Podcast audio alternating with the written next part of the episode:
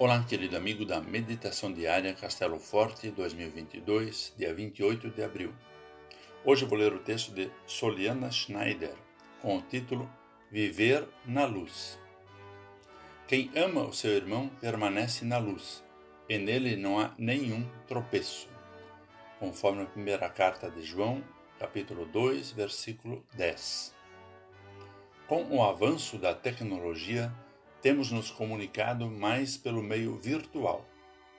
O que para muitos é uma alegria, pois a oportunidade permite o diálogo com aqueles que estão longe, para outros tem se tornado uma tristeza. A mesma ferramenta que fortalece vínculos relacionais também cria discórdias. E, dessa forma, vivemos entre a luz e as trevas, entre o amor e o ódio. João pede aos cristãos para que vivam na luz, que busquem a comunhão uns com os outros. Necessitamos disso, pois nossa vida é relacional.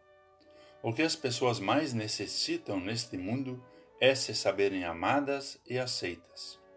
No entanto, temos profundas dificuldades de relações que promovam dignidade e amor.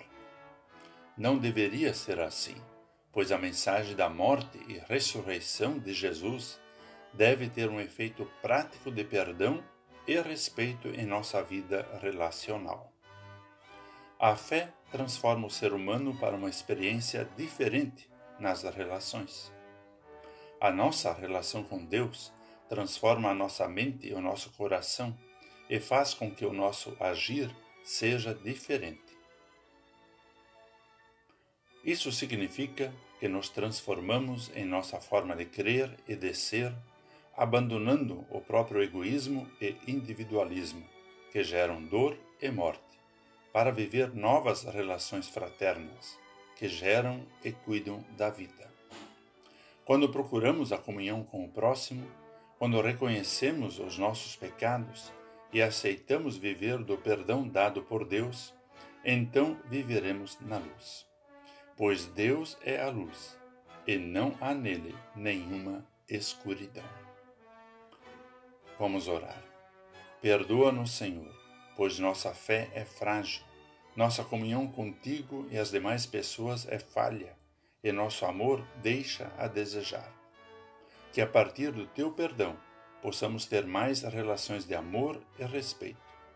Que tua luz brilhe sobre nós, hoje e sempre. Amém.